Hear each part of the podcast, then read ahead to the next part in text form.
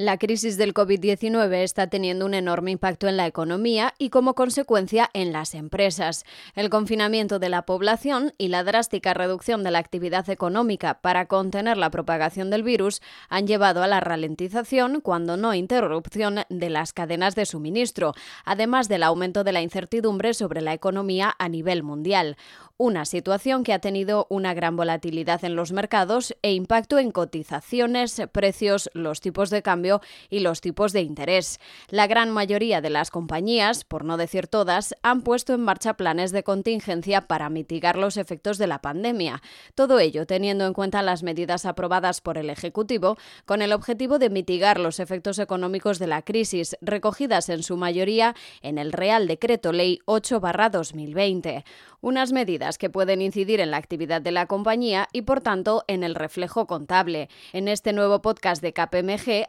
abordaremos las medidas más relevantes en materia mercantil aprobadas por el Ejecutivo y las consideraciones que deben tener en cuenta las empresas cuyas cuentas anuales estén formuladas bajo las normas internacionales de información financiera, NIF, y el Plan General de Contabilidad. Bienvenidos.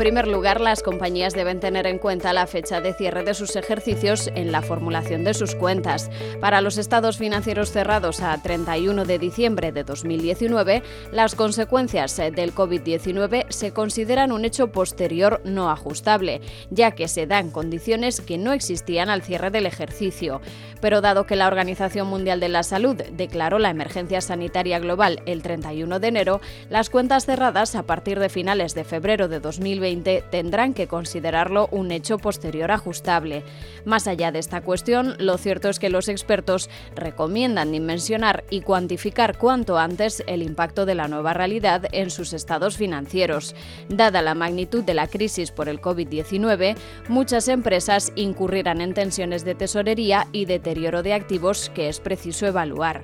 Entre las tareas a actualizar se encontrarían los activos financieros y operaciones de cobertura, una cuestión clave para la que es necesario un amplio conocimiento de la normativa contable y la regulación financiera, especialmente la aplicación de la NIF 9, con el objetivo de determinar el impacto de la crisis en los instrumentos financieros de la compañía. Patricia Tato, directora de Instrumentos Financieros y Regulación de KPMG en España, nos explica los principales impactos a tener en cuenta de los principales impactos a tener en cuenta en, la contabilización de instrumentos financieros y dentro de la situación que estamos viviendo es el deterioro de, los activos financieros, en, concreto de las cuentas a cobrar y los instrumentos de deuda. Actualmente se está produciendo una reducción de liquidez en el mercado, estamos viendo que puede existir una disminución de la capacidad de, hacer frente a los pagos, tanto por parte de particulares como, por parte de empresas, que puede ser puntual o puede que se alargue en el tiempo en función de los sectores. Y además, pues estamos viendo que hay un deterioro de, las, de los principales indicadores macroeconómicos. El reto aquí es reflejar esta situación en los modelos de provisiones crediticias que tengan las empresas tanto eh, bajo pérdida esperada, bajo un modelo de pérdida esperada, como eh, pérdida incurrida, según el marco contable que sea de aplicación. Otra cuestión indispensable es realizar un seguimiento de la cartera de clientes y préstamos para determinar si la situación actual ha provocado un aumento significativo del riesgo de crédito o si existen cuentas pendientes de cobro con pérdidas incurridas. Los expertos recomiendan una especial cautela ante posibles incumplimientos de las cláusulas contractuales. Si por necesidades de liquidez como consecuencia de la situación actual las compañías necesitan modificar su modelo de negocio para gestionar activos financieros bajo la NIF ¿cuáles serían los pasos a seguir?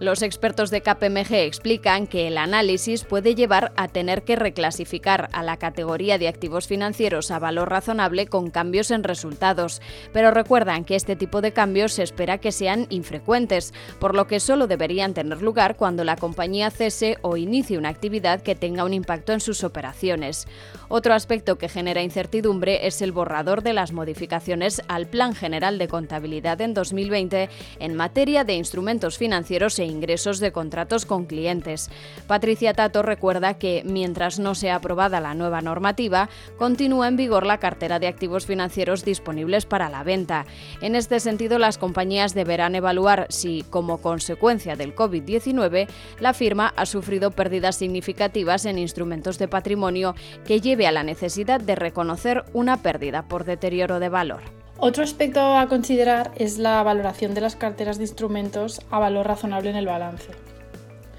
En las últimas semanas estamos observando caídas de cotización en los mercados, incrementos de volatilidad, deterioros de rating, reducción en los volúmenes de negociación e incluso problemas de liquidez como ya he mencionado antes. Todo esto genera un impacto en la medición del valor razonable de los instrumentos financieros y en última instancia se traduce en volatilidad en la cuenta de pérdidas y ganancias puesto que estos movimientos se reconocen en resultados. Y por último, sí que me gustaría también resaltar que debido a la incertidumbre existente, habrá que analizar las relaciones de cobertura por si hubiera circunstancias que hagan que ya no, son, no, vayan a ser eficaces. Un ejemplo sería que estuviéramos cubriendo transacciones altamente probables y que por la situación actual estas transacciones ya no se vayan a producir, lo que puede, lo que puede hacer que tenga que romper mi cobertura y reconocer el impacto en resultados. También hay otros aspectos como el riesgo de crédito que forma parte el CVA-DVA ¿no? del valor razonable de los instrumentos derivados que también puede tener impacto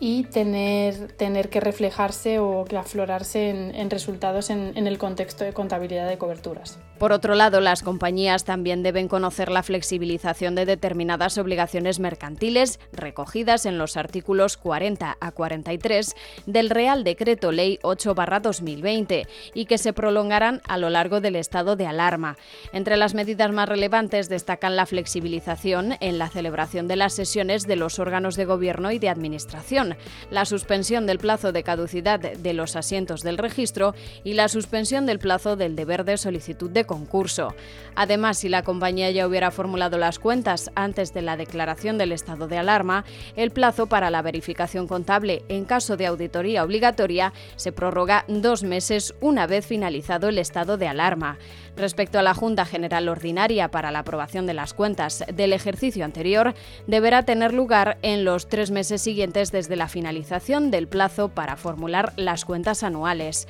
En definitiva, dado el enorme impacto que tendrá la crisis del COVID-19 en las compañías, será muy relevante que analicen sus implicaciones derivadas bajo el Plan General de Contabilidad y la IFRS 9. Para ayudar a las compañías a afrontar los retos derivados del COVID-19 y en particular conocer el impacto de las decisiones operativas en la contabilidad, KPMG pone a disposición de las compañías un equipo multidisciplinar con amplia experiencia en cuestiones clave como normativa contable, regulación financiera o valoración de instrumentos financieros. Por otro lado, si quieres más información sobre buenas prácticas contables ante el COVID-19 y otros contenidos relacionados con la actual situación, puedes encontrarla en kpmg.es y kpmgtendencias.com. Recuerda también que puedes suscribirte a nuestro canal de podcast para recibir alertas cada vez que publiquemos nuevos contenidos.